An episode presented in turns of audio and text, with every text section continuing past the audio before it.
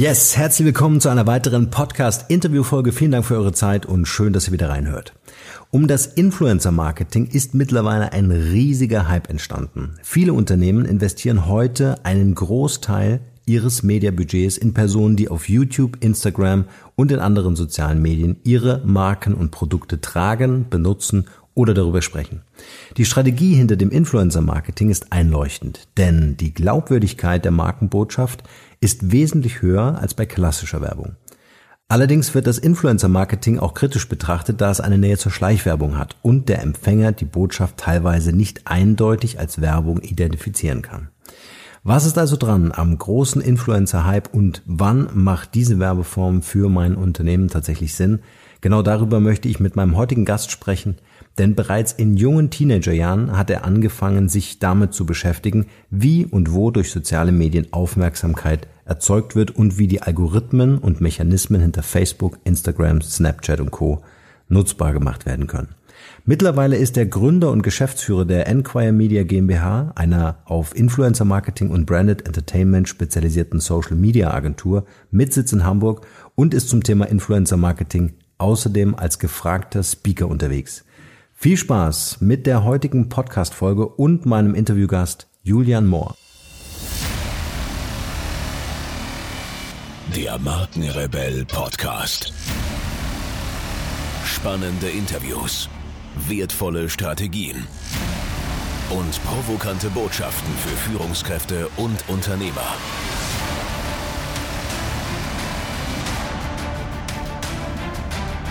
Stell dich den Herausforderungen der Digitalisierung und setze als Marke ein Zeichen. Von und mit Markenrebell Norman Glaser. Julian, schön, dass du da bist. Schön, dass du dir Zeit genommen hast. Du bist jetzt zum Jahresende natürlich auch total busy, wie es nun mal ist in der Werbebranche. Hast du mir im Vorfeld richtig. schon erzählt. Richtig.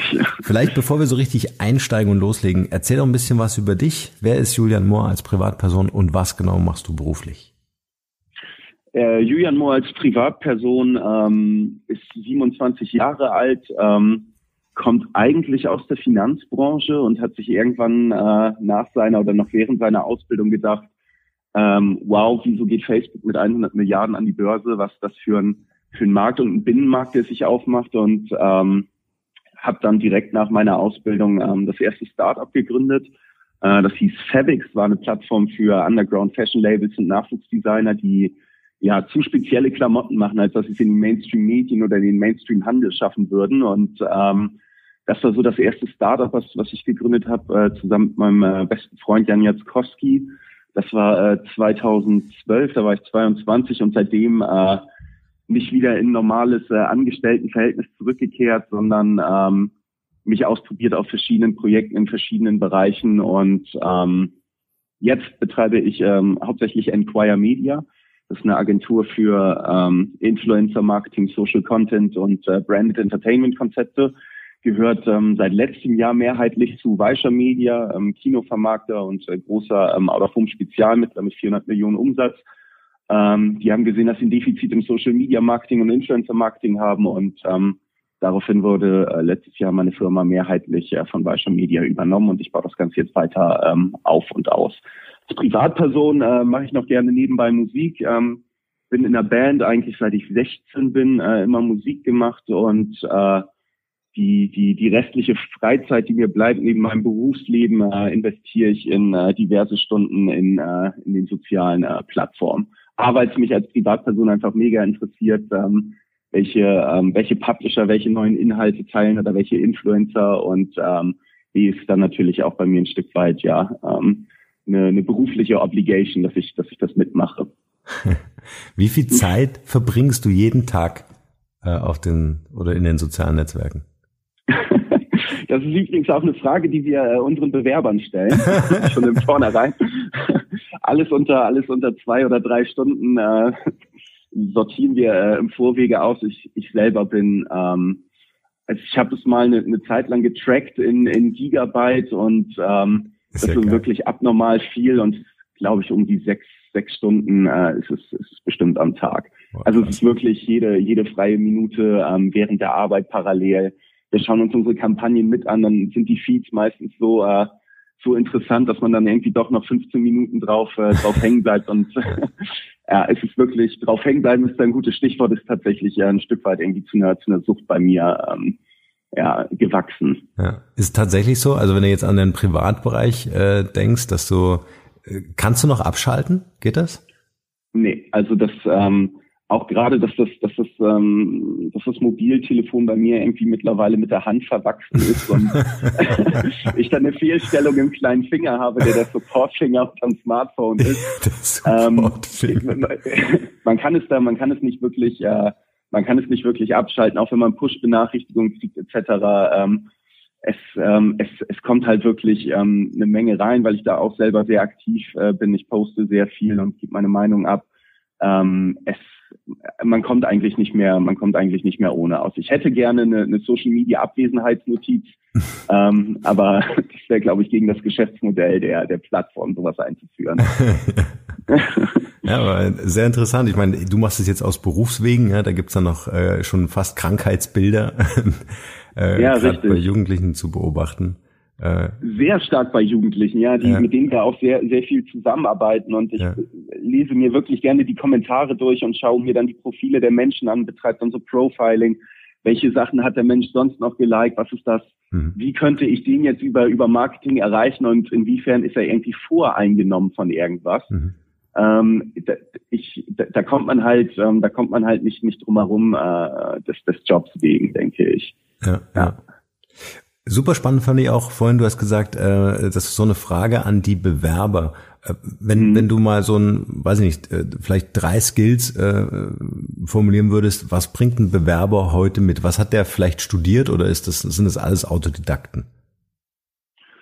Ähm, es sind eher Autodidakten. Also ähm, ich, ich bin der Meinung, dass, dass das Schulsystem, wie ja eigentlich fast jeder äh, andere Unternehmer oder progressiv denkende Mensch, äh, dass das Schulsystem mindestens überholungsbedürftig ist und ähm, ich habe einen Abiturschnitt von 3,4 gemacht. Ich weiß gar nicht, ob ich das hier sagen wollte. ähm, hab, hab nicht studiert. Ähm, ich, ich, Jan und ich saßen, ähm, als wir in der Gründungsphase waren, ähm, saßen wir uns gegenüber und haben gesagt, Mensch, was machen wir irgendwie Plan B? Ja. Ähm, und Plan B wäre gewesen, ähm, BWL oder VWL zu studieren oder äh, irgendwas wirtschaftswissenschaftliches.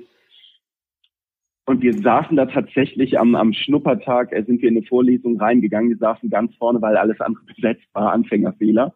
Ähm, und als der, als der Prof angefangen hat zu, zu, zu sprechen, haben wir uns äh, nach sieben Minuten angeschaut und gesagt, scheiße Mann, äh, das, das kriegen wir nicht, das, das kriegst du nicht rum, diese Zeit. Es ist, wenn du, wenn du Macher bist, dann, ähm, dann, dann musst du was eigenes machen. Und ich glaube auch, man, man sieht also bei, bei vielen Unternehmern und auch ähm, bei vielen Influencern, ähm, die, die, äh, die jetzt ihre eigenen Unternehmen in der Produktion haben beispielsweise, die ähm, haben mitunter nichts, nichts studiert, weil sie einfach die Chancen gesehen haben, weil sie Businessmodelle gesehen haben, wo kein anderer sie, sie gesehen hat. Mhm. Und äh, die sind da reingegangen und ähm, alles andere ähm, ist, ist glaube ich, das lernst du on the on the fly. Mhm. Ähm, also Gründen ist, ist, ist ja wie, wie eine Klippe runterspringen und, und währenddessen den Fallschirm zusammenbauen. Und ähm, ich, ich, ich glaube, wenn man das wenn man das einfach macht und wenn man Dinge einfach macht, dann äh, lernt man äh, viel währenddessen. Und äh, ich glaube nicht, dass man äh, zwangsweise dafür studiert haben muss.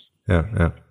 Was wären so die drei Skills, wo du sagst, das muss ein Bewerber für mich mitbringen, der für uns spannend wäre? Ja, ähm, also in erster Linie Noten. Noten sind egal. Mich, mich interessiert, dass ähm, der Mensch, ob er kommunizieren kann, äh, wie er kommuniziert, wie die Bewerbung geschrieben ist. Also es ist tatsächlich bei mir sehr, sehr viel ähm, Soft Skill. Hm. Ähm, ich gebe jetzt nicht sonderlich viel Wert, wenn, wenn jemand in seiner Bewerbung stehen hat, hey, ich habe den Social Media Kurs ähm, XY besucht. Ähm, das ist so eine Sache, Mann, Alter, das, das musst du nicht besuchen, sondern wenn du dich mit den Plattformen beschäftigst und, ähm, und da tagtäglich drauf unterwegs bist, dann bist du interessant für mich, weil du dann auch verstehst, wie die Leute funktionieren, wie die Nutzungsalgorithmen funktionieren und welche popkulturell relevanten äh, Themen es gibt. Deswegen haben wir da einen relativ ähm, ja, weitläufigen Be Bewerbungsprozess, äh, wo die Leute sich auch durch verschiedene ähm, Formulare und Fragebögen äh, arbeiten müssen und wir währenddessen tracken, wie schnell beantworten sie das, ähm, wie sauber tippen sie, weil die natürlich auch sehr viel bei Mail kommunizieren und im Social Web. Mhm. Ähm, und, und was wissen die über, über diese Plattform? Welche, welche Kampagnen haben sie mitbekommen, die viral gegangen sind? Und Es sind sehr, sehr viele ähm, softe Bewertungskriterien, ähm, die damit einfließen, um, ja, wenn man bei uns arbeiten möchte. Ja, ja. Jetzt bist du ja im Markenrebell Podcast gelandet und wir beschäftigen uns hier ganz stark mit dem Thema Personal Branding und haben dich eingeladen, ähm, weil wir einfach sehen, dass du natürlich auch als Marke im Markt für das Thema Influencer Marketing stehst und auch bekannt bist. Ähm, mhm. Wie wichtig ist es für dich, äh, dass deine Mitarbeiter dort schon so ein gewisses Profil mitbringen, also einen digitalen Fußabdruck oder Fingerabdruck? Ähm, ich ich habe gerne ähm, Leute in meinem Team, die, die selber bloggen oder selber Inhalte erstellen. Äh, beispielsweise ähm, äh, gibt es bei uns einen Mitarbeiter, der uns contentseitig unterstützt, also in der Enquire-Kommunikation, der auch äh, nebenbei bei Dressed Like Machines arbeitet, einer der größten Blogs äh, Deutschlands ähm, dort das äh, den Musikteil ähm, übernimmt und der hat hat Ahnung von Community Management und äh, von Content Produktion. Mhm. Dann gibt es äh, einen weiteren Mitarbeiter, der ähm, äh, eine eigene Radioshow ähm, aufgesetzt hat und äh, sehr viele Künstler und äh, Musiker interviewt hat. Das ist mir ähm, ist mir schon sehr wichtig. Also das, das Personal Branding muss man muss man beachten, auch gerade ich in in meiner Position. Äh, für mich selbst, weil, weil ich das Unternehmen nach außen äh, repräsentiere und mhm. ähm, da muss ich äh, so rüberkommen, als wenn ich Ahnung habe und ich glaube, das schaffe ich auch ganz gut. Ja, perfekt. Hast mich zumindest überzeugt. Ähm, nimm uns doch mal mit äh, ähm, auf deine Reise an dem Moment ähm, in deinem Leben, wo du so den ersten oder so die ersten Berührungspunkte hattest mit den sozialen Netzwerken, bis das so anfing, für dich auf eine gewisse Weise eine Faszination auszuüben. Ähm, es fing ganz, ähm, wann war 16, 2006 ungefähr gewesen. Ähm, 2006, 2007 äh, war mein erster Berührungspunkt ähm, MySpace tatsächlich. Es gab davor noch äh, andere Plattformen äh, wie, wie U-Boot beispielsweise oder hier sehr lokal äh, neben Hamburg T Inside, äh, so ein soziales Netzwerk für, für Pinneberger, ähm, was, was meine Heimatstadt ist. Ähm, das sind so die ersten Plattformen, mit denen ich in Berührung kam. Und MySpace war so die erste, die richtig international äh, ausgelegt war. Auch einen sehr starken äh, Musiker- und Künstler-Approach hat. Es war alles sehr ähm, customizable. Ähm, und ich, das, das hat mich so angefixt, ähm, zu, zu schauen, wie die Leute ihre Profile gestalten und was das über die Menschen sagt äh, und welche, welche Musik kann ich denen zuordnen etc. Und so ist, so ist da so ein bisschen meine Obsession äh, äh entstanden, Leute ähm, zu profilieren oder ähm, äh, ja eben auf den auf den Plattformen unterwegs zu sein und und zusammenzufügen, wer was von sich gibt und wodurch diese Meinung beeinflusst wurde oder wodurch dieser Mensch beeinflusst wurde mhm. durch die Medien oder durch bestimmte Musiker oder durch eine bestimmte Szene, Kleidungsstil etc. Äh, das hat mich einfach irrsinnig fasziniert. So, dann ist ja Facebook gekommen, ähm, hat die Migration auch zugelassen, der der MySpace-Freunde auf Facebook. Ähm, das hat MySpace auch zugelassen. Das weiß ich bis heute nicht, warum sie das gemacht haben. Hm. Ähm, und dann hat das Ganze irgendwie alles andere überholt. Dann ist ICQ hinten weggefallen, MSN Messenger ist weggefallen, SchülerVZ, StudiVZ, MeinVZ, ähm, MySpace dann ja auch. Und es ist einfach äh, alles in sich zusammengefallen und Facebook hat dieses Monopol aufgebaut. Das war äh, während meiner Ausbildung zum Kaufmann für Finanzen und Versicherungen und für mich war Facebook eine, eine Internetseite mit 100 Milliarden äh, US-Dollar Marktkapitalisierung. Ich habe mich gefragt, wie kommt dieser Börsenwert zustande, der jetzt auf das Vierfach über das Vierfache angestiegen ist. Mhm. Ähm, und da fing, da fing das so an, dass ich, dass ich Social Media nicht nur als als ähm, als Social Kanal wahrgenommen habe, sondern tatsächlich als als Business Kanal und und das Business damit ähm, oder darum versucht habe, den Binnenmarkt, der sich aufgemacht hat, äh, wie, wie Plattformen wie Facelift, die groß geworden sind, nur weil es Facebook gab oder weil es soziale Medien auf einmal gab. Und das hat mich wahnsinnig fasziniert. Dann noch der Kauf von, von Instagram knapp ein Jahr später äh, für eine Milliarde US-Dollar. Und das war so für, für mich der Startschuss. Okay, das ist ein serious Business. Da werden, äh, da werden Leute drauf groß werden, äh, Einfluss haben, Reichweite haben. Und ähm, das war dann auch so der, ähm, der Grundstein, der für Enquire gesetzt wurde. Mhm. Ja. Wie konnte der Ausflug in die Finanzbranche passieren? Das würde mich noch interessieren.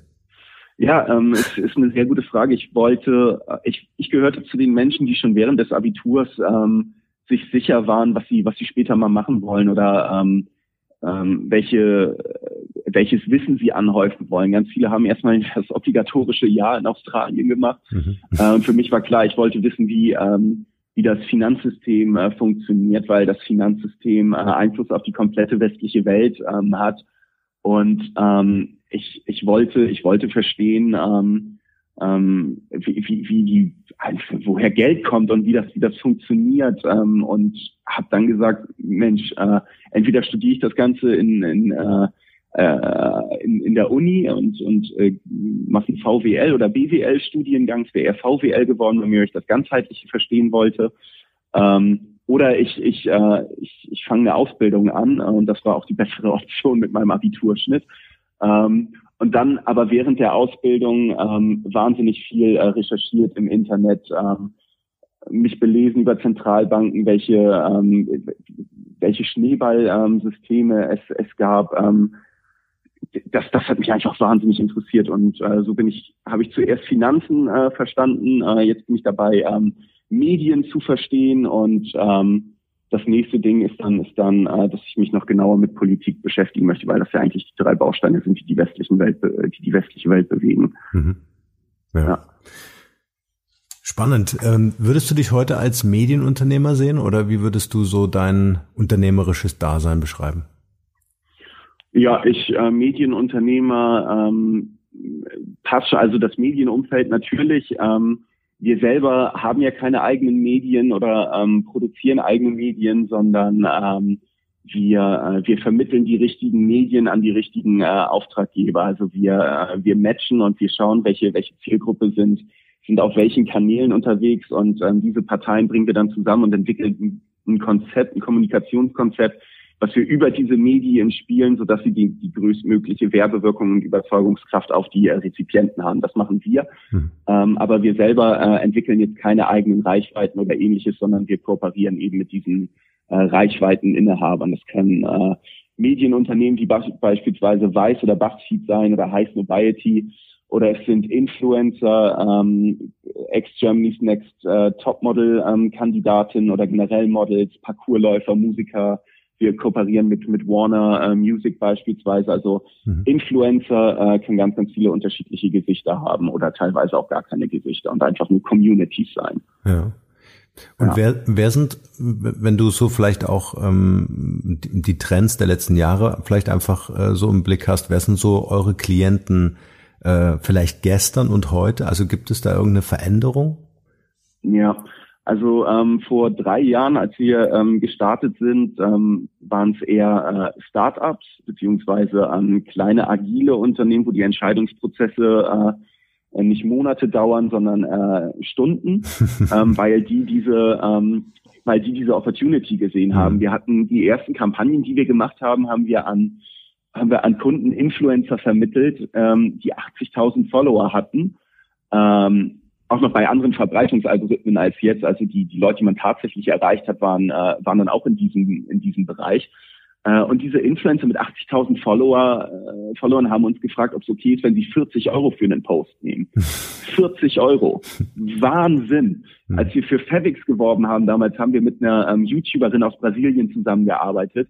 Die hat uns ein 15-minütiges Video nur über unsere Plattform äh, kreiert, über 300.000 Follower gehabt und die hat 400 Dollar genommen für das Video. Wahnsinn. 400 Dollar für über 300.000 Klicks auf dem Video. Wirklich geisteskrank.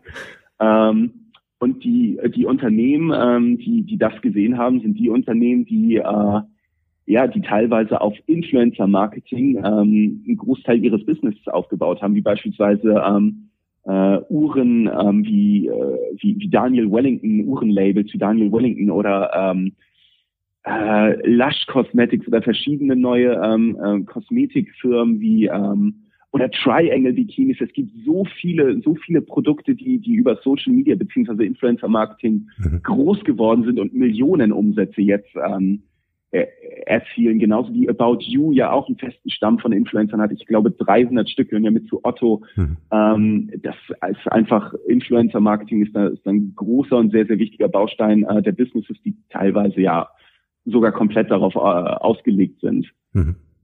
Jetzt, jetzt haben wir beide geschmunzelt, äh, vielleicht, also als, als du über die Preise gesprochen hast von vor ein paar Jahren, vielleicht müssen wir die, ja. den, den, den Gegenpart zur Gegenwart einfach noch aufmachen und sagen, was, was würde das denn heute kosten in etwa? Das kann ich dir sogar sagen. Ähm, also vor ähm, vor zwei Jahren haben wir äh, dann nochmal die gleiche YouTuberin angeschrieben für ein mhm. anderes Projekt, mhm. ähm, die die 400 äh, Dollar gekostet hat. Da hat sich dann Management gemeldet, also nicht mir selbst, ähm, und hat gesagt, yo, äh, 3000 Dollar kostet das Video.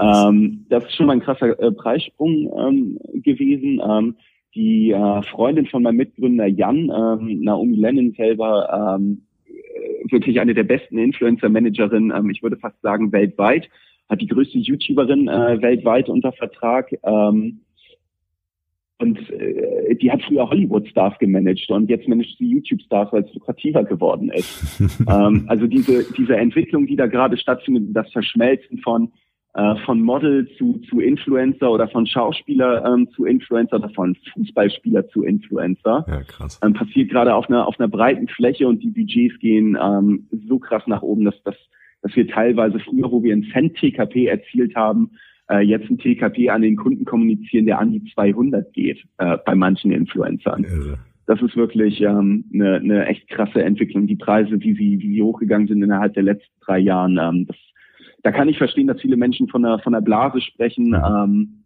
aber äh, wie, wie bei wie bei jedem äh, hoch in einem Markt wird, wird da irgendwann auch eine Marktbereinigung äh, stattfinden und äh, Budgets dann einfach anders, äh, anders verteilt werden. Ja, es ja. gibt ja auch immer mehr Influencer und es, es, es kommen immer ähm, speziellere Nischen-Influencer und ähm, es, es sind da schon noch ähm, teilweise ähm, wirklich extrem gute TKPs zu erzielen. Man muss halt nur wissen, ähm, wo und mit wem und auf welchen Plattformen. Ja, ja.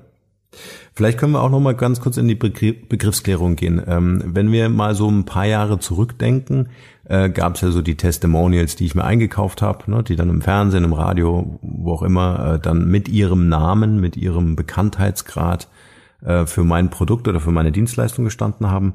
Heute sind ja. das äh, Personal Brands, heute sind das Meinungsbildner, die eine eigene und vor allem messbare Reichweite mitbringen.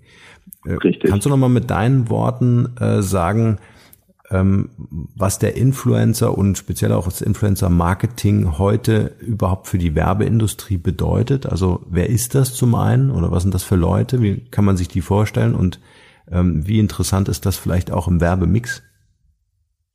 Ja, ähm, das, das waren, oh, das waren viele Fragen. Also ähm, in erster Linie, also heute, ähm, äh, also für uns ist ein Influencer, wie gesagt, für uns kann ähm, High Snobiety, die als Sneaker-Blog gestartet sind, kann Influencer für Sneaker sein. Es kann aber auch Kanye West ein Influencer für Sneaker sein. Offensichtlich ist er das, weil der Deal mit äh, Adidas besteht. Nike ähm, hat Cristiano Ronaldo ähm, als Influencer, hat mit denen gerade einen Lifetime-Deal abgeschlossen, der eine Milliarde äh, US-Dollar schwer ist.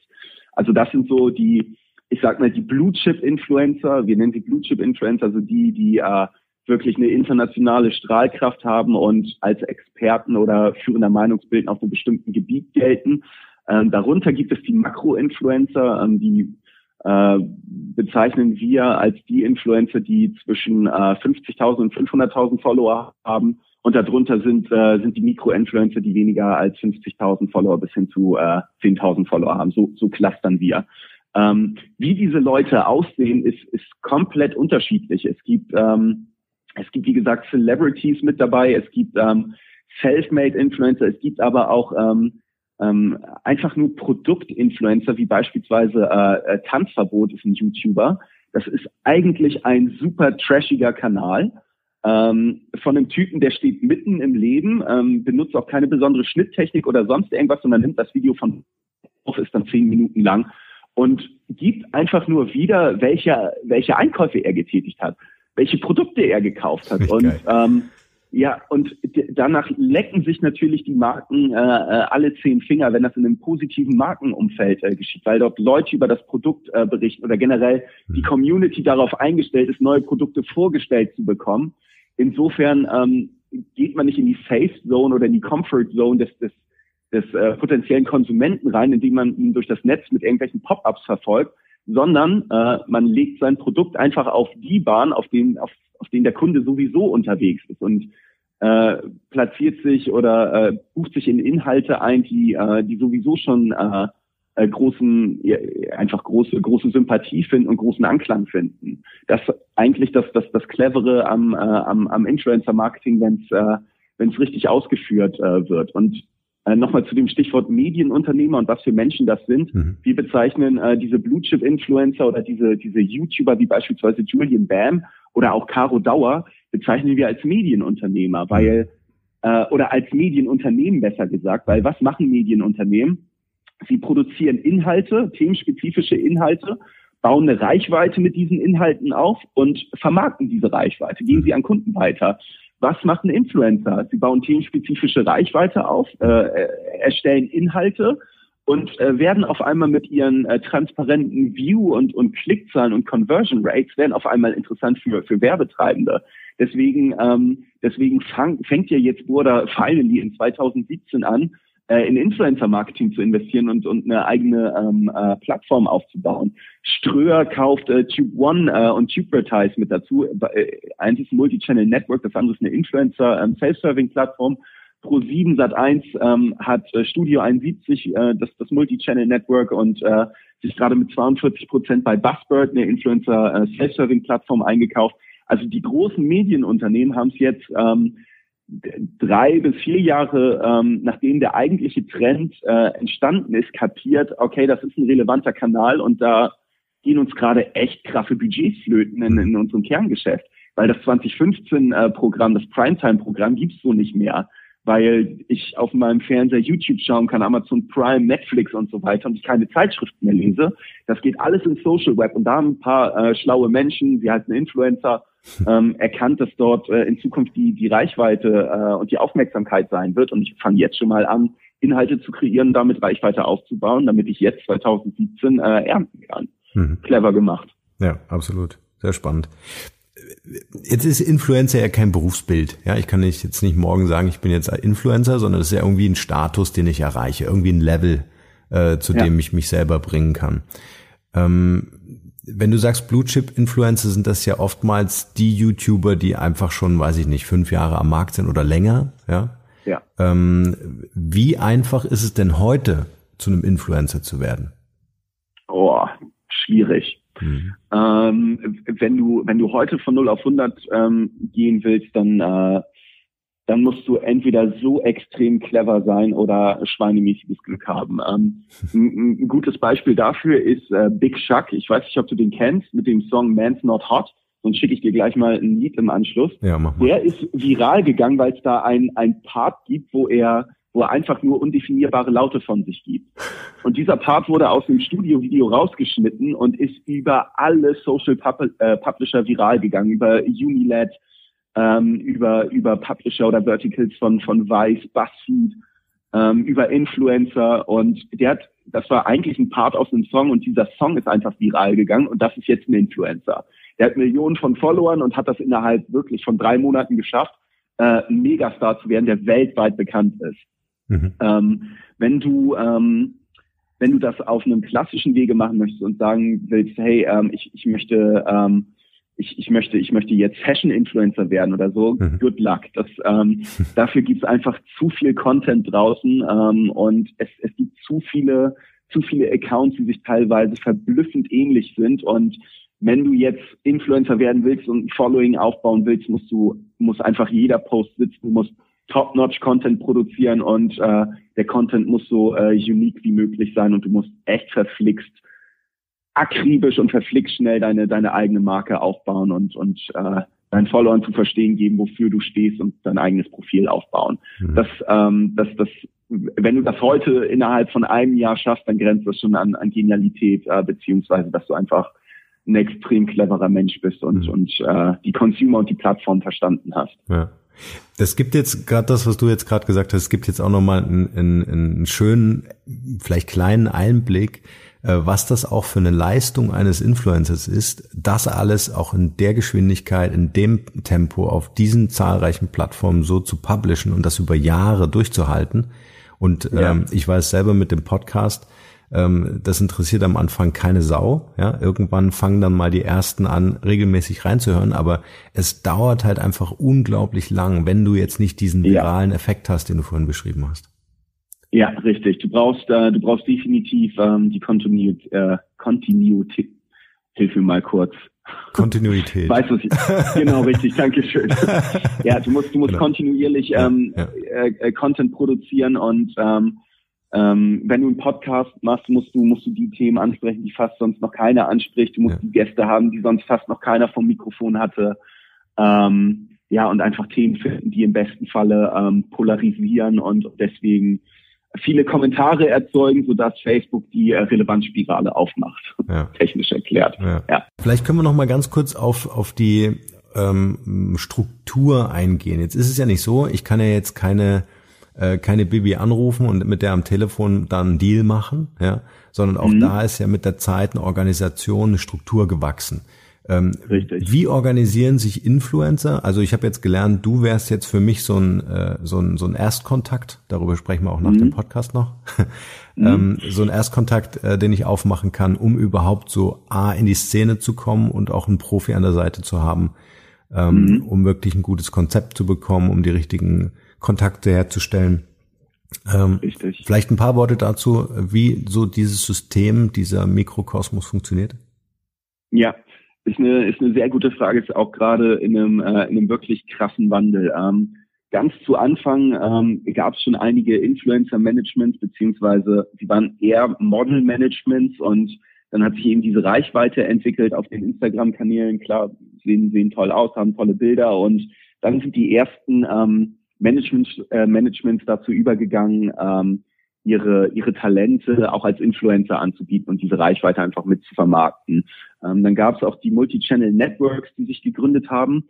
Die sind eigentlich ähm, entstanden, weil ähm, YouTube ähm, ja noch werbefreundlicheren Content äh, haben wollte und äh, da sozusagen Dächer installiert hat, unter denen äh, Kanäle zusammengefügt werden, die äh, eben werbefreundlichen Content haben. Ähm, und die Influencer haben in den Multichannel Networks alle auf sich gegenseitig äh, verwiesen. Dadurch sind die Klicks hochgegangen äh, und dadurch sind mehr Einnahmen durch Pre-Rolls ge geflossen. So Multichannel Networks haben eine Zeit lang, eine sehr lange Zeit auch die Influencer gemanagt.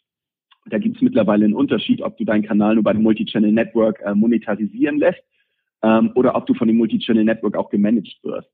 Ähm, wenn du jetzt eine Pamela Reif hast zum Beispiel, diese ähm, sehr bekannte Fitness-Instagrammerin, äh, äh, die hat ein eigenes Management. Ähm, die hat auch noch, äh, das, das Management hat dann äh, auch noch einen äh, böse gesagt Handlanger, der die, äh, weiß ich nicht, 300 Mails, die am Tag äh, reinkommen, äh, priorisiert und ähm, mhm. das Management müsste eigentlich, so wird es zumindest in Amerika definiert, äh, dass das Talent weiterentwickeln, ähm, das Talent in die linearen Medien mit reinkriegen, zu irgendwelchen TV-Shows kriegen, in irgendwelche Serien kriegen etc. oder weiterhelfen, äh, den Kanal auszubauen und, und interessante Themen zu finden.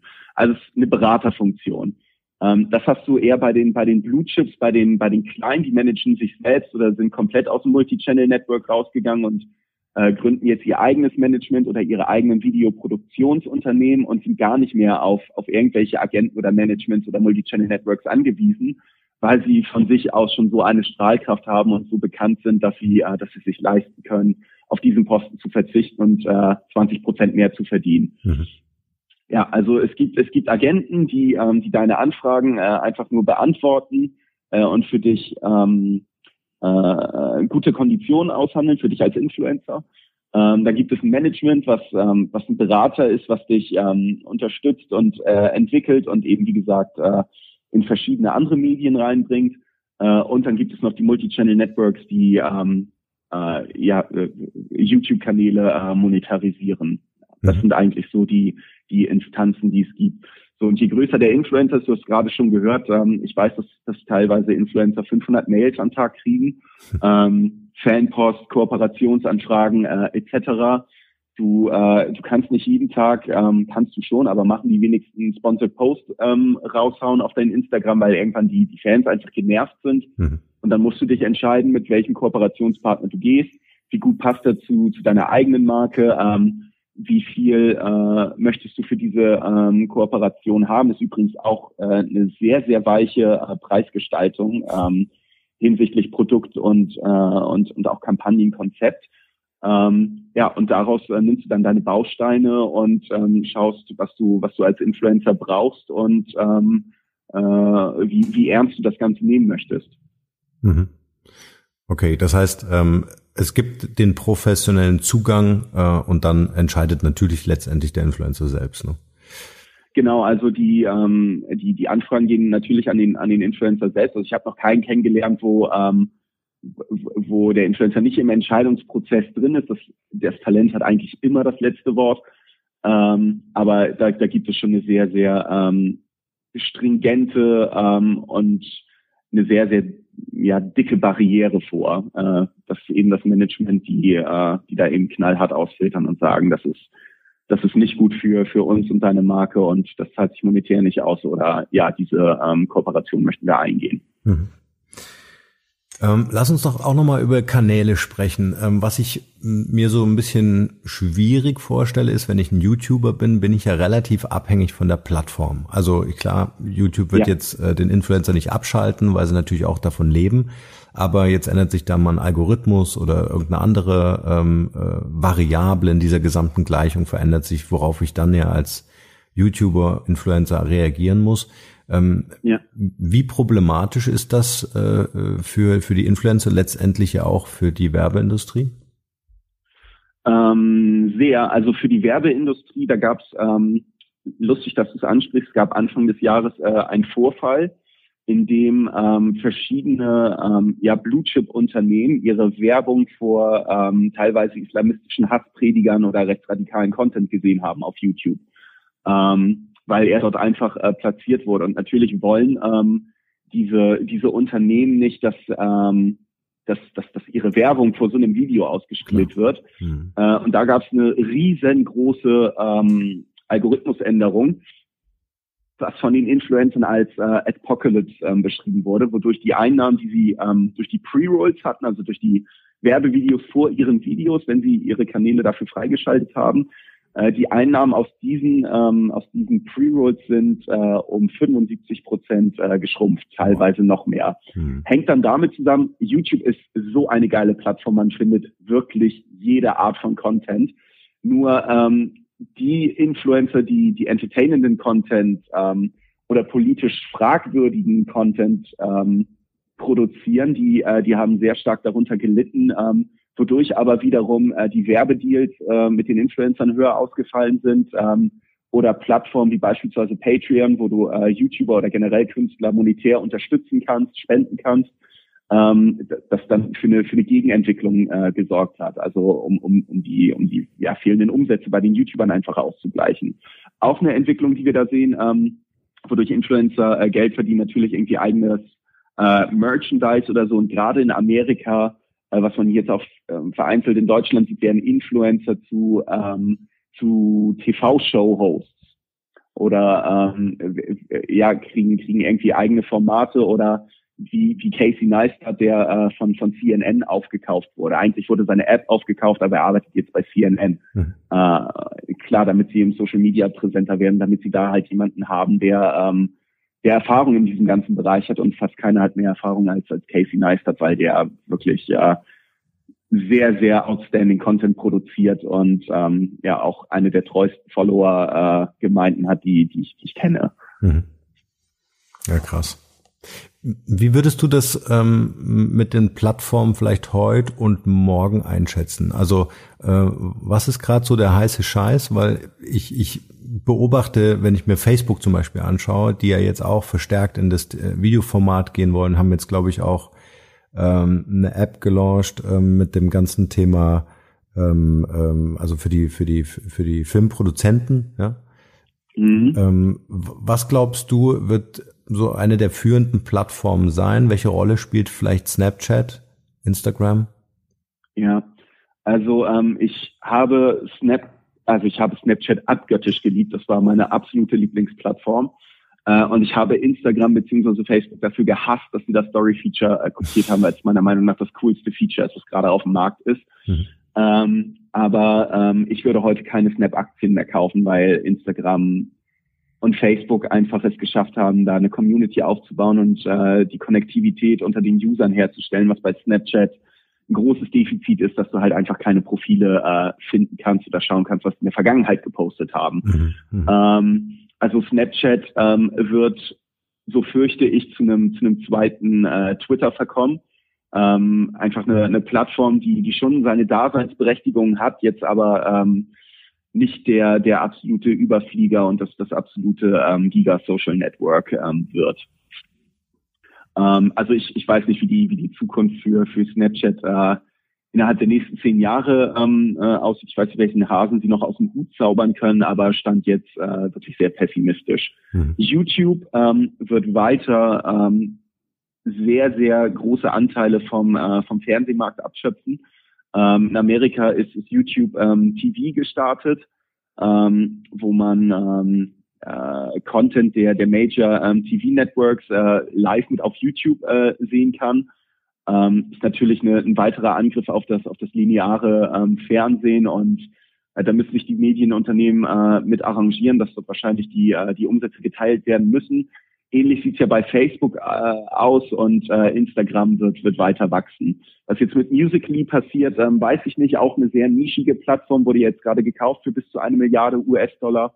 Ähm, aber die Platzhirsche werden meiner Meinung nach immer Facebook, ähm, Instagram und, und YouTube sein, weil dort einfach ähm, so massenhaft wirklich hochunterhaltender Content liegt für egal ähm, welche Themen.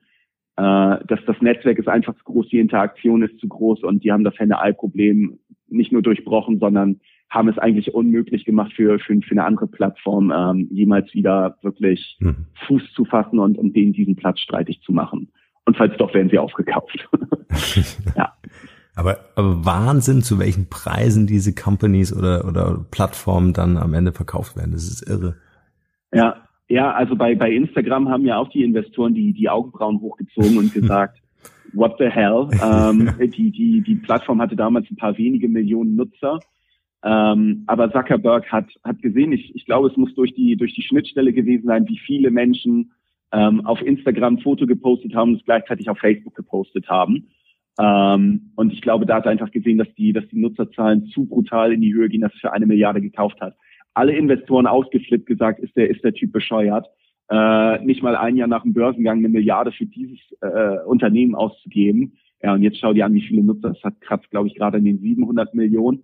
Ähm, und wenn du das mit Twitter vergleichst, glaube ich, irgendwas bei 10 oder 15 Milliarden bewertet sind an der Börse mhm. mit 300 Millionen Nutzern, mhm. äh, dann ist es ein absoluter Bargain-Deal, also einer der besten Deals der letzten Jahre. Ja, krass. Lass uns so ein bisschen Wert schaffen für Unternehmen, die sich für Influencer-Marketing äh, interessieren. Vielleicht äh, zum einen die Frage, ähm, jetzt verkaufe ich ein Produkt äh, oder eine Dienstleistung oder meinetwegen ein digitales Produkt, äh, wie wir zum Beispiel eine App. Ähm, ist es für grundsätzlich mal jeden geeignet? Findet man für, für jedes Thema einen Influencer oder ist es für Produkte, für Sneakers beispielsweise einfacher? Ja, Consumer Products sind äh, natürlich dankbar und, und äh, am einfachsten, wenn es wenn es jetzt keine Hämorrhoidensalbe ist. äh, ähm, Sehr schönes Beispiel. Äh, für, für, für B2B ist es, ist es tatsächlich ähm, anspruchsvoll. Also ähm, da muss man sich überlegen, oder auch wenn man, wenn man Entscheider erreichen möchte, du kennst ja das Sprichwort, äh, warum macht Lamborghini äh, keine TV-Commercials, ähm, weil die Leute, die sich ein Lamborghini leisten können, keine TV-Commercials schauen. Und ähm, ja. im Social Web hat man hat man schon ähm, äh, Leute, die die auch über ähm, über Mittel verfügen, ähm, auch jetzt irgendwie höherpreisige Produkte zu, zu bewerben. Aber wenn, wenn man jetzt von einem Unternehmen an das nächste Unternehmen verkaufen möchte, sind die Influencer eigentlich das, das persönliche Netzwerk, äh, was man hat und äh, die Leute, die dich introducen oder du musst halt verdammt gute Arbeit leisten und äh, dann halt über die Jahre ja dich aufbauen und es muss sich umsprechen, dass du gute Arbeit leistest. Mhm. Ähm, das sind so, das sind so, wir, wir, wir, wir äh, konzipieren gerade eine Kampagne für den deutschen Fleischerverband. Äh, weil äh, da die die äh, die Ausbildungszahlen äh, rückläufig sind und wir sollen diese diese Ausbildung äh, für junge Menschen wieder ähm, attraktiv machen, die Vorteile ähm, hervorheben. Ähm, selbst dafür äh, finden wir ähm, Influencer oder für, für eine Partnervermittlungsplattform. Ähm, auch für die großen FMCGs äh, lassen sich Influencer finden. Das ist halt ein bisschen schwieriger, ähm, weil große Unternehmen immer einen schlechten Ruf haben. Teilweise zu Recht, teilweise einfach zu Unrecht, muss man sagen. Mhm. Ähm, und ähm, da ist es dann teilweise ja ähm, ähm, beratungsintensiver oder abstimmungsintensiver mit den mit den Influencern Deals äh, äh, einzugehen, weil ähm, die ja natürlich auch eine, eine Brand sind und von dem Produkt überzeugt sein möchten. Und wenn sie jetzt gerade keine Lust haben, äh, für eine Zahnpasta zu werben, weil es halt einfach kein sexy Produkt ist, gehen die Preise nun mal nach oben für die äh, Integration. Mhm. Ich ja. glaube, ich glaube, es ist auch stark abhängig von der Kreativität, oder? Also ich meine, wenn du wirklich ein äh, vielleicht ein, durchaus ein schwieriges Thema hast, ja, aber das irgendwie mhm. kreativ über ein geiles Video oder was, vielleicht sogar äh, ja in, in Richtung Viralität sehr. geht, ne? Ja, sehr. Also das Konzept, ähm, wir haben einen sehr starken konzeptionellen Ansatz. Ähm, es, ich sage immer, für, für, also für jede Aufgabe und für jedes Produkt lässt sich ein Influencer finden. Ähm, der Influencer äh, entscheidet aber nicht über Sieg oder Niederlage, sondern ähm, was wird kommuniziert, das, das, das Konzept der Kampagne ist, ist das, was, was entscheidet. Da kann der Influencer auch ein, ein bisschen weniger Follower haben ähm, oder noch nicht ganz so bekannt sein. Ähm, das, das funktioniert, wenn das Konzept funktioniert und darauf wird teilweise leider zu wenig geachtet, wenn sich irgendwelche Mädels am Strand mit Maggi-Tüten fotografieren oder äh, oder eine Rittersport irgendwie ähm, Schokolade auf so ein halbes Buttpick von ihnen irgendwie halten, dann dann ist das einfach kein geiles Influencer-Marketing. Dann schäme ich mich manchmal dafür, äh, beim nächsten Kunden aufzuschlagen, weil ja, solche Sachen äh, werden halt auch mit nach oben gespielt und deswegen wird ja Influencer-Marketing teilweise so hitzig diskutiert, weil da teilweise Inhalte bei rauskommen, die äh, mehr als fragwürdig sind und äh, für die ich als Kunde auch kein Geld bezahlt hätte. Ja. Vielleicht können wir in die in die Shownotes dieser Podcast-Folge einfach vielleicht so zwei, drei Links ähm, äh, platzieren, die du mir vielleicht im Anschluss noch schickst, äh, von so richtig coolen Kampagnen. Also wo man einfach so sagt, okay, verstehe ich, warum das Ding durch die Decke ging. Ja, kann ich gerne machen. Ja, sehr geil. Ähm, vielleicht noch äh, so drei absolute Don'ts für Unternehmen. Worauf äh, sollte ich jetzt Unternehmen bitte verzichten, wenn ich Influencer-Marketing machen will? Oh, ähm, äh, ich kann auch sieben nennen. Kannst doch ähm, sieben nennen. Ich denke, ähm, das erste, ähm, das erste Don't ist, ähm, achte nicht allein auf die auf die Reichweite. Ähm, Reichweite sagt sagt wenig darüber aus, ähm, ob ob das jetzt eine geile Kampagne wird oder ähm, oder nicht. Ähm, man muss da, man muss da schon sehr genau auf die Zielgruppe achten und wer verbirgt sich überhaupt dahinter. Also Reichweite nicht als als Grundindikator nehmen. Ähm, auch ein Thema, was was sehr hitzig diskutiert wird, ist, ich, ich habe oft gehört, äh, man muss den Influencern seinen kreativen Freiraum lassen. Ja und nein. Ähm, es gibt absolute Talente, die sehr genau wissen, wie ihre Community funktioniert und ähm, die, die, die auch äh, sich nicht nur in ihrem eigenen äh, Dasein als Influencer auskennen, sondern auch Markenverständnis haben, die, die können geile Konzepte äh, stricken oder die können geile Integration äh, schaffen. Ähm, aber es gibt auch echt verflixt viele Leute und das ist äh, die absolute Mehrheit, ähm, ein Großteil der Influencer, die ähm, äh, die einfach ein, ein, Bild machen, dass das online stellen und sagen, hey, ist doch geil. Ähm, meine, meine Follower möchten das so meine Follower sind das so gewohnt. Und ähm, wenn man, wenn man denen zu sehr Glauben schenkt an, an einigen Stellen, ähm, dann wird man ein bisschen ähm, ja, übers Ohr gehauen. Lass mich so formulieren. Weil es, es bringt nichts, es, es bringt nichts, wenn ähm, äh, äh, wenn sich wenn sich zwei Parteien nicht auskennen und das auf der Community ausgetragen wird, dann äh, dann ist es keine geile Kampagne und das sieht man dann im Zweifel auch an den Kommentaren oder mhm. äh, an den Interaktionsraten letztes äh, Do beziehungsweise Don't, äh, worauf man achten sollte, ähm, wenn man diesen Kanal testet, ähm, dann braucht man nicht, es kommt auf das Produkt natürlich drauf an, aber ähm, man braucht nicht mit, mit 5.000 oder ähm, 10.000 Euro Testbudget ähm, erwarten, dass, dass, dass, dass die Nachfrage nach meinem Produkt durch die Decke geht. Ähm, das, man kann es in vereinzelten Fällen schaffen, das Produkt outstanding ist. Ähm, wenn das Umfeld outstanding ist und ähm, wenn wir, wenn wir einen guten Preis mit den Influencern erzielen. Ähm, aber das ist, das ist ähm, grenzt an Utopie. Wenn man diesen Kanal testen möchte, ähm, dann kann man das gerne mit, mit internen Mitarbeitern machen, man kann es gerne mit externen äh, Mitarbeitern machen, nur ähm, man sollte ihn testen und man sollte ihn dann auch mit Budgets testen, die eine Vergleichbarkeit äh, zu den anderen Marketingdisziplinen herstellen oder Mediadisziplinen, was auch immer. Mhm. Wäre das auch so ein Tipp, wo du sagst, äh, vorher Kanal testen und dann wirklich äh, Kampagne größer aufbauen, wenn es funktioniert? Das ist so der, ähm, der Usus, den wir, den wir mit unseren Kunden mhm. haben. Ähm, es gibt, gibt äh, eine Testkampagne oder es gibt ein Budget, mit, mit dem wir starten. Ähm, die Kampagnen laufen, äh, laufen gut oder laufen hervorragend und danach sagt der Kunde, ja, ich würde gerne ähm, auch based on der äh, on, äh, auf, auf der Auswertung, die wir, die wir ihm äh, zurückgeben aus der Kampagne, okay, das ist ein valider Kanal, diese ähm, diese Kontakte, die ich erziele, sind valide. Ich habe 400 Prozent Wachstum auf meinem eigenen Instagram-Account. Ja, ähm, ich nehme jetzt meine äh, meine Budgets aus aus Print oder weiß ich nicht wo raus und, und stecke die in Influencer-Marketing. Äh, und dann läuft der nächste nächste Case ein bisschen größer und ähm, wir können uns austoben. Und das Social Web und die Algorithmen funktionieren auch so, dass sie eher, ähm, dass sie eher das unterstützen, was sowieso schon ähm, besprochen wird in den sozialen Medien. Und wenn man da rein möchte und irgendwie ähm, einen Trend durchbrechen möchte, dann ähm, braucht es schon einiges an Budget, um äh, ja, um, mhm. um Talk of Town zu werden. Ja, ja, ja. Stark. Wenn jetzt alle in deiner Timeline so, stell dir vor, du bist mhm. jetzt ein fitnessinteressierter Rezipient, Du folgst äh, zehn äh, verschiedenen äh, äh, Fitness-Instagram-Leuten, Fitness-Influencern, äh, folgst auch noch zwei bis drei ähm, Publishern beziehungsweise Like-Seiten zum Thema Fitness. Ähm, und alle äh, in deiner Timeline oder was weiß ich, drei oder vier Leute in deiner Timeline posten äh, über diesen neuen Apps-Trainer oder über dieses neue ähm, weiß ich nicht, über diesen neuen, äh, über dieses neue Eiweißpulver mhm, mhm, mhm. oder diesen neuen Magerquark, okay? Warum postet jetzt jeder darüber, ähm, ich habe das jetzt wahrgenommen und ich beschäftige mich jetzt damit. So, dann gibt's Klicks auf die Landingpages ähm, oder es wird geschaut, wie man das Produkt im, äh, im Internet kaufen kann. Und ähm, dann hast du es, dann hast du es geschafft, wenn das jetzt nur ein Influencer in deiner Timeline irgendwie spielt, dann, dann hast du es gesehen und scrollst weiter. Aber wenn es der zweite und der dritte bringt, dann, ähm, dann fängst du an, dich mit dem Thema zu beschäftigen. Mhm. Und ähm, so müsste eigentlich auch das Influencer-Marketing, wenn man es richtig macht, ähm, exekutiert werden. Zumindest wenn man in die Reichweite Tipp. und in die Breite gehen möchte. Mhm, super Tipp. Ja. ja.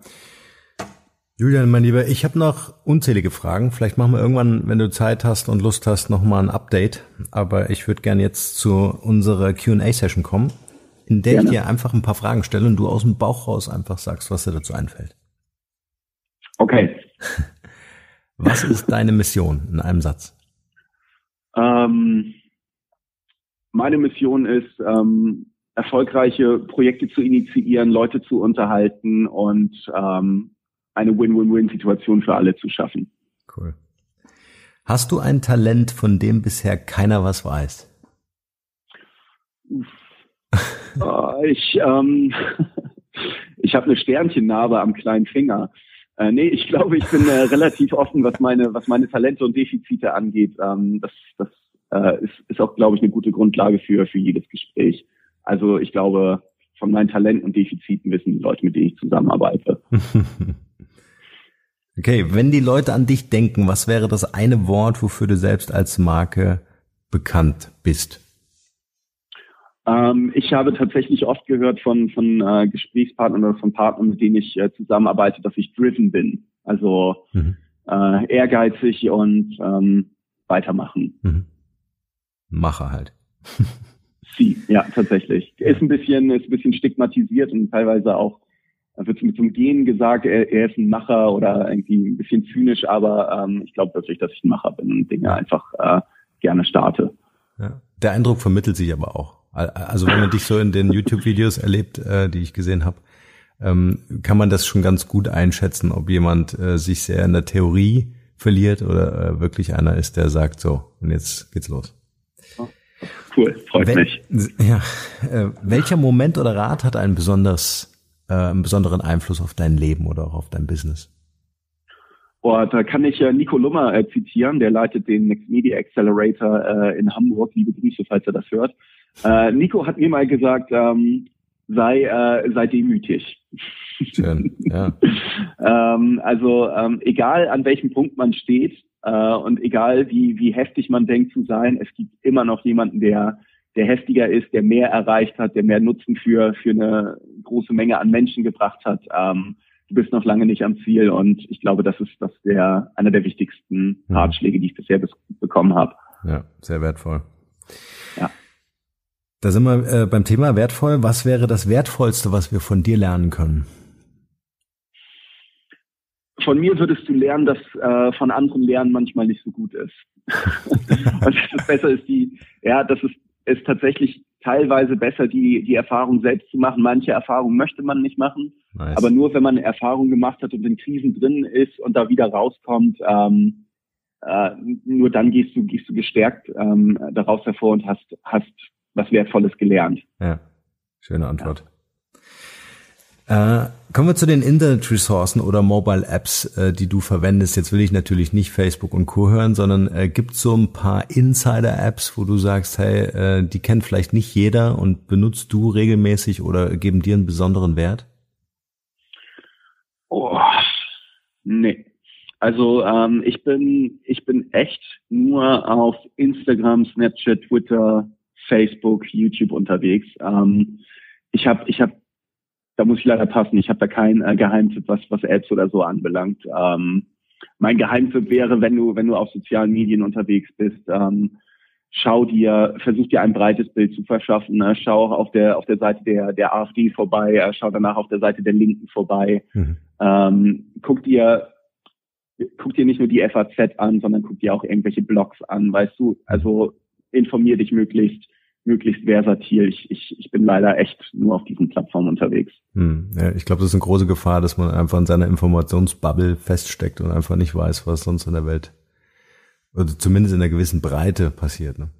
Gerade ein sehr, sehr, sehr, sehr großes Problem. Äh, Stichwort Fake News und ja. ähm, Alternative Press.